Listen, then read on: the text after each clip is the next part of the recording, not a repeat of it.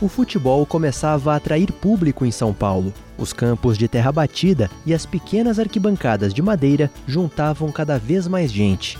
Muitos jornalistas e cronistas criticavam esse movimento. Eles diziam que os brasileiros estavam entrando em um modismo vindo da Europa. Era comum ver críticas de que o futebol não fazia parte da cultura brasileira.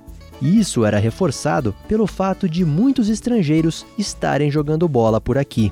Em São Paulo, o número de imigrantes não parava de crescer e acabava se refletindo nos clubes. Muitos deles, inclusive, só tinham estrangeiros em campo.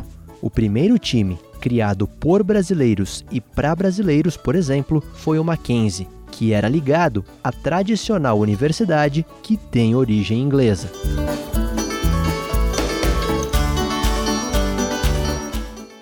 Estamos falando dos anos 1920. O Germânia foi criado por alemães, o Palestra, fundado por italianos, o Corinthians, inspirado num time britânico, e o Paulistano, bom, esse era o mais forte da época. Os primeiros ídolos foram surgindo e ajudando a tornar o futebol mais popular. Um deles foi Neco, do Corinthians, mas o principal deles foi Friedenreich, do Paulistano. Foi nesse contexto que a comunidade portuguesa resolveu também integrar o grupo dos grandes do futebol paulista. Havia várias agremiações lusitanas, mas nem todas de muita expressão.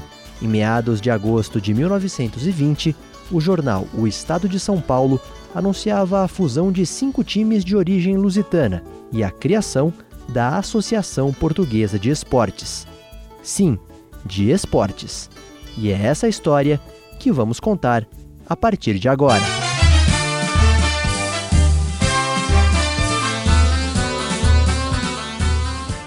Lusa Geração Centenário.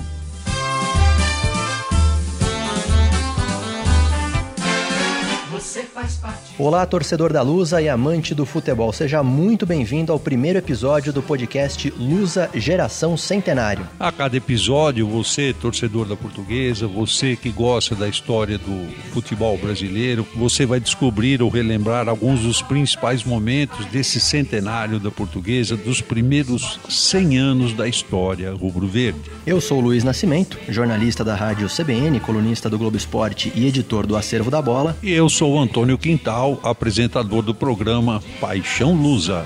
Juntos a gente vai contar em 10 episódios a história dos times, das conquistas, dos ídolos, além de curiosidades da Associação Portuguesa de Desportos. Cada episódio será dedicado, direcionado a uma década. Contaremos a história dessa década, começando pelo ano da fundação, em 1920. Orgulho do esporte nacional.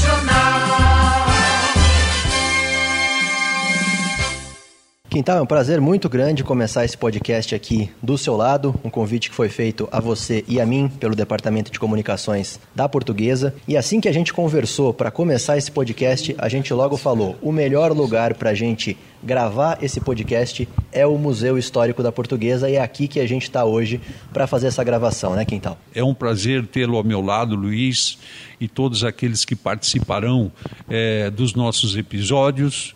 E você tem razão, nada melhor do que um lugar como um museu, onde está é, as grandes, estão registradas as grandes conquistas da portuguesa e aqui é a, a, verdadeira história da portuguesa, a autêntica portuguesa, está sendo retratada em cada troféu, em cada foto, em cada flâmula. E para esse primeiro episódio, né, Quintal, que a gente vai falar dos anos 20, da primeira década da história da portuguesa, a gente tem um convidado especial, que é o Alberto Miranda, que é colaborador do Museu Histórico da Portuguesa e que está escrevendo um livro sobre um dos primeiros ídolos para não dizer o primeiro, né, o primeiro grande nome da história da portuguesa em campo, que foi o Filó. Seja muito bem-vindo, Alberto, e obrigado por participar do nosso podcast. Eu que fico grato pela oportunidade. Como é que foi criada a portuguesa? Né? A gente sabe que a portuguesa ela é resultado da fusão de cinco clubes de origem portuguesa, é isso? Isso, correto. Grandes, é, grandes times da várzea paulistana ligadas à colônia portuguesa. Foi aí que se deu a ideia da oportunidade de se é, fazer um clube com uma dimensão maior para o futebol brasileiro. E os cinco clubes, né? Um deles era o Marquês de Pombal, o Lusitano, o Lusíadas, o Portugal Marinhense e o cinco, a Associação Atlética 5 de Outubro. Houve a fusão dos cinco e aí foi fundada a Portuguesa de Esportes. Isso. Só que Portuguesa não podia disputar as competições, ainda que fosse no âmbito amador, que o futebol na época era amador, havia algumas situações que impediam que a Portuguesa participasse das competições. E aí foi feita uma fusão. A fusão com o Mackenzie, o Colégio Mackenzie, que na época já disputava esses campeonatos periféricos e disputava o campeonato principal da Ápia na, na ocasião, e foi aí que foi feita essa fusão para justamente a portuguesa se tornar um time competitivo, já logo no início da sua história. É, vale a gente lembrar que o Mackenzie foi um dos, um dos primeiros times né, de futebol de São Paulo, a Associação Atlética Mackenzie College, né? Foi o primeiro clube Isso. feito por brasileiros e para brasileiros aqui em São Paulo. E naquela época o Mackenzie estava com dificuldades financeiras no futebol e estava pensando inclusive em encerrar as atividades no futebol, né? Mas tinha essa vaga no campeonato e a portuguesa surgindo com força acabou fazendo essa união, né, com o Mackenzie para poder disputar. Foram os três primeiros anos, é isso? Foram os três primeiros anos. Isso. Eu acho que vale a pena a gente registrar. É, o Mackenzie vivia, como você abordou aí, situações financeiras, vivia numa situação financeira complicada. Foram feitas algumas reuniões no Mackenzie para sentir do sócio do Mackenzie da época a aceitação dessa fusão com a portuguesa. Então, é, como todo e qualquer clube, havia o pessoal a favor e o, o grupo que era contra a fusão. O presidente do Mackenzie da época, particularmente, ele era a favor. Ele entendia que era uma saída para ele a fusão e surgiu a portuguesa, mas houve é, uma certa resistência por parte de muita gente do Mackenzie, até pelo pioneirismo. Tanto é que é, a, a, parceria mesmo oficial, é, em termos oficiais, parece que ela fica um pouquinho para frente de agosto de 20. É, é novembro, mais ou ela menos. Ela começa no, no início de mil, 1921 e vai até praticamente Isso. o início de 24. Isso, exatamente. 1924. Aí que depois eles fazem uma reunião aqui, na, os conselheiros né, da portuguesa, e aí eles resolvem então fazer a separação. Separação. E praticamente dali a portuguesa segue e o Mackenzie depois já também não segue no futebol, né? Agora, é, essa fusão, inclusive, ela resultou numa mudança no próprio escudo da portuguesa, no próprio brasão do clube, não foi isso?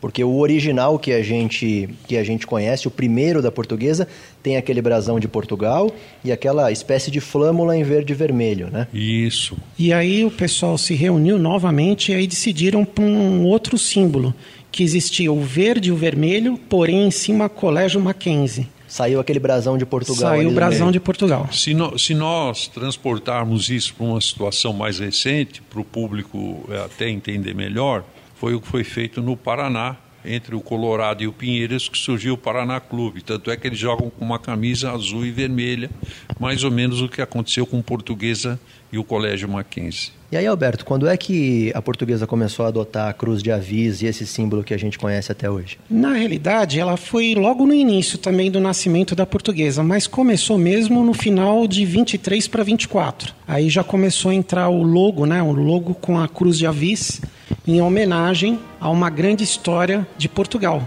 de uma guerra saiu essa homenagem. Da Batalha de Aljubarrota, né, que isso. aconteceu em 1385, inclusive ontem eu estava lendo sobre isso, porque não é fácil gravar essas datas, né? Uma batalha muito importante para a história de Portugal, praticamente ali se sacramentou a independência de Portugal e a dinastia de Avis passou a comandar Portugal, né? E, e, o símbolo principal dessa dinastia de Avis era exatamente essa cruz que a portuguesa carrega até hoje. Sim. Então é muito interessante essa alusão, né? Do 14 de agosto, que é uma data até hoje lembrada em Portugal, muito importante, e, e registrado no, no, símbolo da portuguesa. Inclusive, eu já fiz algumas entrevistas sobre isso e falam muito que a Batalha de Aljubarrota ia saindo um pouco do futebol. Ela é muito importante até hoje para a história de Portugal, porque para Portugal vencer aquela batalha, Portugal fez um pacto com os britânicos. Esse pacto ele é vigente até hoje, é considerado um dos acordos entre países mais antigos do mundo. E isso aconteceu graças à Batalha de Aljubarrota lá em 1385. Então dá pra gente ver que não foi por um acaso que escolheram inclusive a data, né? de fundação da portuguesa. Foi uma coisa bem estudada, né? Pelo Sim. que a gente consegue perceber. Seria a mesma coisa que nós aqui no Brasil, os brasileiros, fundassem um clube em 7 de setembro. Agora, Alberto, é, gente está falando do começo da portuguesa. Qual foi a primeira sede da portuguesa? Onde é que a portuguesa se instalou primeiro? Primeira sede foi na rua Cesário Ramalho, no Cambuci, onde a portuguesa conseguiu adquirir um terreno, né, que eram chacras, né, no local, e ali ela fez uma demarcação e fez o seu primeiro estádio. Toda a construção do estádio foi justamente é, elaborada em cima dos estádios ingleses da época todos de madeira, né, com arquibancadas de madeira, e no fundo uma caixa d'água que também foi importada da Inglaterra para o Brasil. Essa caixa d'água está lá na, no nosso museu aqui, né, com uma foto onde você vê todas as arquibancadas de madeira ao fundo e você vê essa caixa d'água que foi importada da Inglaterra para ficar bem inglês mesmo o estádio.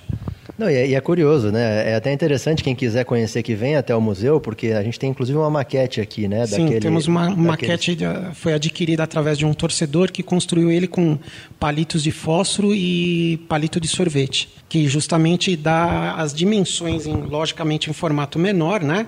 Da aquele estádio do Cambuci. Se você pega uma foto daquele estádio e mostra para qualquer pessoa que não conhece, vai achar que a gente está mesmo. Ah, isso aqui é um estádio na Inglaterra, porque é, realmente. E muito perfeito. bonito, né? Muito, muito bem, bonito mesmo. Muito bem feito. E a portuguesa não começou a mandar os jogos lá. Ali começou, em 1925. Foi em 1925 que ela inaugurou esse estádio e, todos os jogos a partir de, daquele momento que ela podia mandar e treinar também, né? Era justamente nesse local. Interessante, hein, Quintal? Até hoje, muito clube aí falando que não tem estádio próprio e tudo Exatamente. mais. já nessa época, essa preocupação, né? A preocupação de ter o... É, é, mas é, isso é muito do, do espírito do, do povo português, né? O arrojo, a conquista, a propriedade, o bem, né? Para a portuguesa sempre foi assim, essa preocupação. Até hoje, qual é a maior preocupação? A manutenção dos bens da portuguesa, do seu estádio, da sua área. E enquanto o Alberto falava aí do estádio, procurando é, não imitar, mas basicamente é, seria isso dos estádios ingleses. E curiosamente, nós temos 50 anos do novo estádio da Portuguesa e mesmo do estádio anterior, a famosa e antiga Ilha da Madeira, e nenhum clube inglês jogou por aqui. Pode parecer distante, né, Quintal? Mas muitos times estrangeiros jogaram no Canindé. Muito é, time estrangeiro muito, veio aqui. É, de países que muitos torcedores nem imaginam. Exatamente, né? Nós já tivemos aqui é, Lazio, Itália, os times, os, os clubes portugueses, os três. Da né? África também tivemos. Da África. Então, é, Argentina, Uruguai. Argentina, Uruguai. É, outro, outro dia, inclusive, nós publicamos no Acervo da Luz alguns jogos internacionais que fizeram aqui. Muito torcedor falou: nossa, a seleção da Hungria já jogou no Canindé. Jogou. Da Nigéria, inclusive, veio Isso. jogar no Canindé. Então, 1972. Dizer, então, inauguração do estádio. Foi o jogo do Djalma Santos, não Isso. foi? E mais para frente nós vamos chegar até nisso, né, Quintal? Nos Sim. próximos podcasts, quando a gente chegar aí nos anos Isso. 70, vai ter muito disso, né? Mas voltando aqui para a nossa, nossa década de 20, então Cambuci, a portuguesa teve o seu primeiro estádio e ela logo depois já pensou em ampliar esse, esse patrimônio, é isso, Roberto? Sim, sem dúvida. Ela, ela vai para o lado lá da, do Ipiranga, já que ela está no Cambuci, bem perto, né? E visualiza mais um par de chácaras ali, inclusive até da comunidade portuguesa, onde é, os diretores da época é, resolvem comprar essas, essas chacras e idealizar mais um espaço é, de futebol para a portuguesa, é, idealizar um estádio maior, né, com maior capacidade, que é na Avenida Tereza Cristina, muito próximo ali ao monumento do Ipiranga com uma ideia de dimensão de clube maior. Vale novamente fazer um convite para o torcedor vir aqui, porque a gente tem uma foto aqui, que inclusive você estava me mostrando outro dia, que mostra a posição desse terreno e o tamanho desse terreno. É um terreno muito grande, numa posição que hoje estaria muito privilegiada. Sim, né? hoje extremamente valorizada aquela região, né? É, o que aconteceu com, com esse terreno lá no, no, Ipiranga? No decorrer dos anos, até o final dos anos 40, a portuguesa sofreu vários problemas financeiros, né? E aí ela teve que se desfazer desse terreno da Teresa Cristina e depois ela se desfez do terreno do Cambuci. É um momento ainda muito conturbado ali do futebol, futebol amador, virando profissional. Isso. Tinha muitas dificuldades ali que. Existiam duas ligas na época também, a, a, liga da, do profissional e a liga do amador, né? Que comandavam o futebol aqui em São Paulo. E aí a portuguesa teve que se adaptar a isso. Os primeiros passos dela, né, foram muito complicados, né, em termos de estrutura, mas ela foi conseguindo depois nos anos 50 um espaço maior. Agora falando do futebol em si, né, falando do time da Portuguesa naquela época, né? Claro que os registros são muito complicados, né? A gente sabe que nem técnico tinha direito, né, Quintal, naquela época. É verdade, né? Você puxa as fichas técnicas daqueles jogos, tinha o árbitro, o local, a escalação, substituição uma ou outra, né? Mas nós não tínhamos é, o nome do treinador. Pelo que eu senti, quando o time viajava, estava lá diretor técnico, diretor esportivo, você via, você observava isso, observa isso pelos jornais da época. Me parecia que esse era o responsável por escalar a equipe. Então, ele, entre aspas, ele era um diretor técnico. Mas os nomes são raros, né? É, você não acha. Vamos colocar aí umas 80, 100 escalações da portuguesa, ou até mais. Você não acha o nome do treinador. Outro dia eu conversava isso com o Sérgio Luiz, que é outro historiador da portuguesa, porque, claro, nenhum de nós viveu aquela época. O jornal da sexta-feira trazia, e eu tenho um exemplo disso jogo em Catanduva contra o Guarani de Catanduva. Então eu vou procurar a data de domingo para saber quanto foi esse jogo, ficha técnica e tal, e você não acha em jornal nenhum. E é um trabalho de anos que eu até agora não consegui descobrir quanto foi. E interessante é que a matéria da sexta-feira ela coloca convocando a delegação da portuguesa para se apresentar na Estação da Luz às sete horas da manhã, porque o trem partiria às 7h30, e aí está lá o nome dos dirigentes, o, esse suposto técnico, eu coloco suposto porque essa é uma interpretação que eu tenho, que ele era um diretor, mas com essa responsabilidade de colocar o time no campo. E os jogadores. Infelizmente você não consegue o resultado do jogo. Até hoje eu tenho isso aí pendente dos meus arquivos. Eu acho que o Sérgio aí também, naquele é, é, almanac dele. O que aconteceu depois da partida do trem, ninguém sabe. Ninguém sabe. Mas muito interessante isso, hein? O pessoal reclama é. de viagem hoje, imagina naquela época, você pegar o Não, trem daqui até Catanduva para jogar bola. Para Catanduva, para vários lugares, né? Estádio lá do Velo Clube, quando foi inaugurada a sede do Velo Clube, teve o cônsul português, todo mundo no trem. Mas o, o, o, futebol, a portuguesa não começou bem a década de 20 com derrotas, né? Muitas derrotas. Muitas derrotas. A primeira delas para o São Bento, se eu não estou enganado. São Bento. O São Bento aqui da capital. E depois, quando surgiu já na, na, na, nos anos vindouros, 21, 22, que a portuguesa começou a se organizar. Até porque alguns jogadores de outros clubes começaram a vir para a portuguesa, ou seja, a portuguesa foi se reforçando, foi melhorando, né? E com certeza é, eram os primórdios do futebol de uma forma geral. E para a portuguesa não era diferente. Né? Fatos curiosos, né? Juiz puxa, diretor puxando revólver para juiz, essas coisas é, acontecia. A gente está falando aí da dificuldade de conhecer, saber que jogadores estavam em campo, que jogadores representavam a portuguesa naquela época. Um jogador a gente não tem dúvida, né, Alberto? Que foi um, um primeiro grande nome da, da, história da portuguesa no futebol, né? É o famoso Filó, Anfilóquio Guarizi Marques. Com esse nome, era realmente um Filóquio com PH, era difícil. E aí colocaram um Filó e o cara era baixinho, feio, mas jogava uma bola. Começa a transformação dele de um jogador que sai da base da portuguesa, vai para o time profissional da portuguesa, é, fica durante um bom período aqui, uns três anos na portuguesa, né, no começo da, da sua história, em 22, e aí ele vai para o paulistano e se transforma realmente num grande jogador, num, jogando com Friedenreich, né? Era o Pelé da época na Friedenreich, né? E eles também se tornam depois grandes amigos, tanto a nível de paulistano como a nível, de seleção paulista e seleção brasileira. E depois uh, o Friedenreich dá uma ajuda para o Filó para o futebol internacional, porque ele realmente era um nome que abria portas, né? E o, e o Filó tem uma história realmente muito bonita. Ele é campeão pelo Paulistano. Quando ele chega no Paulistano, o Paulistano está disputando um torneio internacional na França, aonde ele já se destaca como um, um grande jogador e fazendo gols pontuais para o Paulistano. O Paulistano ganha esse campeonato lá, fica famoso no planeta todo. E no Brasil, quando eles chegam aqui, eles ganham um, um nome, os reis do futebol. O Filó se transforma num, num nome em potencial. E aí ele vai para o Corinthians, ganha dois campeonatos no Corinthians e o um mais interessante, nesta época, ele joga dois campeonatos, né? No final quando ele está saindo do Paulistano, ele é campeão por, um, por uma das ligas e depois ele vai para o Corinthians e é campeão em outra liga. Quer dizer, aí é brincadeira, né?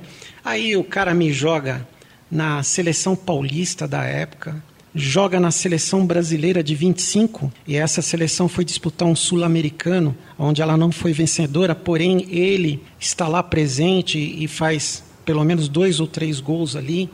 E aí ele é chamado para jogar na Itália. Vem alguns dirigentes da Itália e leva vários brasileiros para a Itália no começo dos anos 30, né, aonde ele se destaca como já um jogador já de grande potencial aqui no Brasil e vai para Lazio num contrato de seis a sete anos e ali ele se transforma num grande jogador também na Itália, usando o nome de Guarizzi por causa da, da, da mãe dele. Ele é, ele é fruto de um pai português com uma mãe italiana, aonde esse pai português é só o segundo presidente da portuguesa e ele vai para a Itália e na, lá os italianos colocam o nome de Guarizzi e aí ele é conhecido como Guarizzi Filó. Logo em 34 ele é, ele é convocado para a seleção italiana, aonde ele faz um gol e é depois, no final do campeonato do mundo, em 34, ele é campeão mundial pela Itália e não pela seleção brasileira. Isso é fantástico. Isso tem que fazer um livro e estou fazendo um livro sobre a história do Filó. É, o chamado oriundo, né? Oriundi. É, o oriundi. É. Na Itália, o oriundi só era possível por causa da origem. Aquele tempo já tinha isso. Ele foi o primeiro jogador brasileiro a vencer uma Copa do Mundo. O Sim. primeiro jogador brasileiro a vencer uma Copa do Mundo e saiu da portuguesa nossa primeira joia da coroa. Você, você citou aí várias referências, Alberto, que realmente mostram a força do futebol da época. Você falou do Paulistano, onde ele se destacou. O Paulistano era um dos principais clubes da época, né? um clube grande, talvez o maior do Brasil naquela ocasião. Sim. Quando fez essa excursão, de fato, há vários registros de quando eles voltam como os reis do futebol. E o Friedenreich, para muitos historiadores, muita gente fala, inclusive, que ele foi um dos maiores goleadores da história do futebol brasileiro. O problema é que você imagina para você voltar nos registros é, os... de quantos gols esse cara fez, né? Mas de fato era o Pelé da época. Então o, o Filó, ele estava entre o que havia de principal no futebol brasileiro. O de melhor. O de melhor, né? Olha, na, na, na relação aí, nós tivemos em décadas posteriores Pelé e Garrincha. Então, para a época, seria mais ou menos isso, Frederich e o Filó. Não, e, e, e também uma coisa que para a época é muito inusitado, que é um jogador sair daqui e jogar em outro país, né? Sim que a gente também está acostumado a falar isso na história do futebol brasileiro muito mais para frente, né? Sim, sim. É, a, claro que as transferências naquele tempo elas não eram nesse número desenfreado que é hoje, né? De algumas décadas para cá, todo ano tem dezenas de transferências para o futebol internacional de uma forma geral. Então as transferências eram uh, raras, por isso que chama muito atenção. Você levar um, levar dois, três e um fazer o que ele fez, um campeonato mundial por um país é, europeu, é, tudo isso daí marca demais, é porque o futebol estava engatinhando. E se você pensar, ele acabou tendo mais peso no futebol mundial do que o próprio Federach. E mesmo lá, né? Porque na época a Lazio também era um dos principais sim, clubes da Itália. Isso sim. em pleno regime Mussolini, Mussolini. né? Como a gente pode é, uhum. é, também destacar. Colocar o Mussolini, o famoso ditador do. É, não foi fácil, não. O ditador fascista Mussolini, naquela época, a Lazio era um dos principais clubes, né? Foi inclusive durante o regime que houve aquela rivalidade com a Roma, que a gente conhece até hoje. Mas então ele saiu daqui para ir para um dos principais clubes lá, né? E eu tenho um registro é, que eu preciso me aprofundar mais, mas logo quando o Filó chegou na Lazio, foi disputado um campeonato com a Roma e o Filó fez um gol em cima da Roma. Também tem essa, que agora me lembrei. Não, que era a grande disputa era da época na Itália. É o derby, né? É, é o derby. derby. Grande até, disputa. Até hoje é um dos principais clássicos do mundo, né? A rivalidade é imensa, até Sim. extrapola vários, vários níveis aí do aceitável hoje, até hoje em dia. Mas pra, só para destacar que ele também não saiu daqui para ir para um clube qualquer que estava iniciando, um clube pequeno. Não, ele foi para um dos principais clubes da época na Itália e foi para a seleção italiana e, enfim, fez história. O primeiro brasileiro campeão do mundo foi o Filó, que surgiu na Portuguesa, na portuguesa de Desportes. Filho de um presidente da Portuguesa. Manuel Augusto Marques. Fez nome não porque era filho do presidente, porque ele tinha bola mesmo. tinha bola, jogava muito mesmo. Ah, ele mostrou isso, né, depois. É. Comprovou, mostrou e comprovou, né? Provou e tal. Agora, é falando aí. em pioneirismo, é, porque a gente está falando também de pioneirismo, vocês aqui no museu descobriram também um registro histórico. O primeiro jogador negro que se tem registro na portuguesa e, se a gente for transferir para essa época, é um dos primeiros do futebol paulista, pelo menos, não é isso, Roberto? É isso mesmo, Luiz tudo começou por uma fotografia que a gente achou aqui no, no, nosso museu e aí se descobriu um jogador e quem descobriu foi o Sérgio Henriques, o nosso outro colaborador, historiador, e aí conversando com o Sr. Sr. Vital Vieira Curto, diretor do museu, a gente teve uma ideia ampliada, que esse jogador poderia ser o primeiro jogador negro né, oficializado por um time de São Paulo. E, por incrível que possa parecer, essa foto tem o Filó do lado.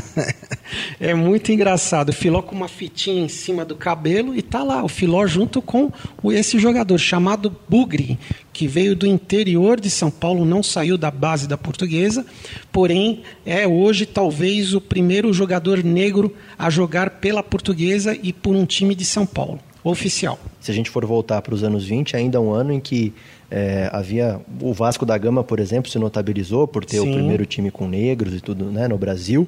É, e a portuguesa aqui, então, já nesse Paulo. início da década de 20. Realmente um dado, um dado histórico para a época muito importante e não só para a portuguesa, né? Acredito que talvez isso tenha que ter registrado na história do futebol paulista, pelo menos. Maiores jogadores da história da portuguesa, os grandes ídolos da história da portuguesa são negros, né? Se você fizer uma relação... Se fizer um time aqui com o melhor de cada posição, você vai achar uma verdadeira seleção de negros Exato. aqui na portuguesa. Até grandes técnicos nós tivemos também. Também, também.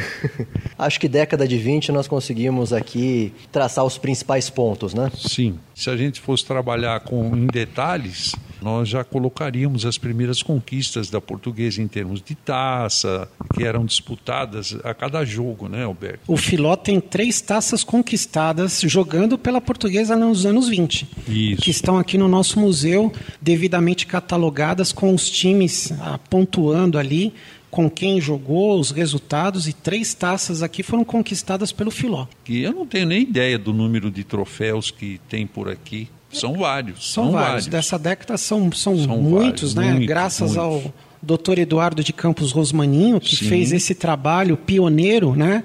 É, que foi um dos fundadores do nosso museu, né? juntamente com, com o idealizador também, que foi o senhor Dr. Oswaldo Teixeira Duarte.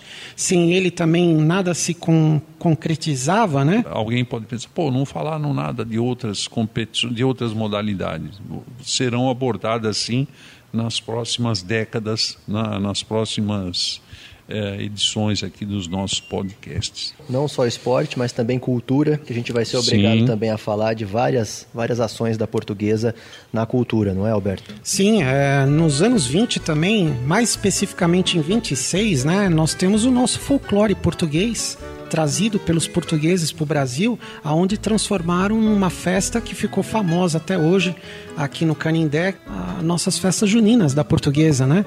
E foram lá nos anos 20, o embrião dela lá, anos 26 precisamente, né? Foi ali que começou a saudade do povo português no Brasil, da sua comida, do seu folclore, da sua música, transformaram numa numa festa que ficou famosa até os nossos dias, muito conhecida pelos vários paulistanos, pelos brasileiros de modo em geral que vêm aqui em São Paulo fazer uma visita, se lembram das festas juninas da portuguesa. As festas é. joaninas, como é, a gente vê nos joaninas, registros aqui. Antigamente era festas joaninas. Aliás, durante muito tempo, as festas juninas da portuguesa foram consideradas por décadas e décadas as melhores festas juninas da nossa capital.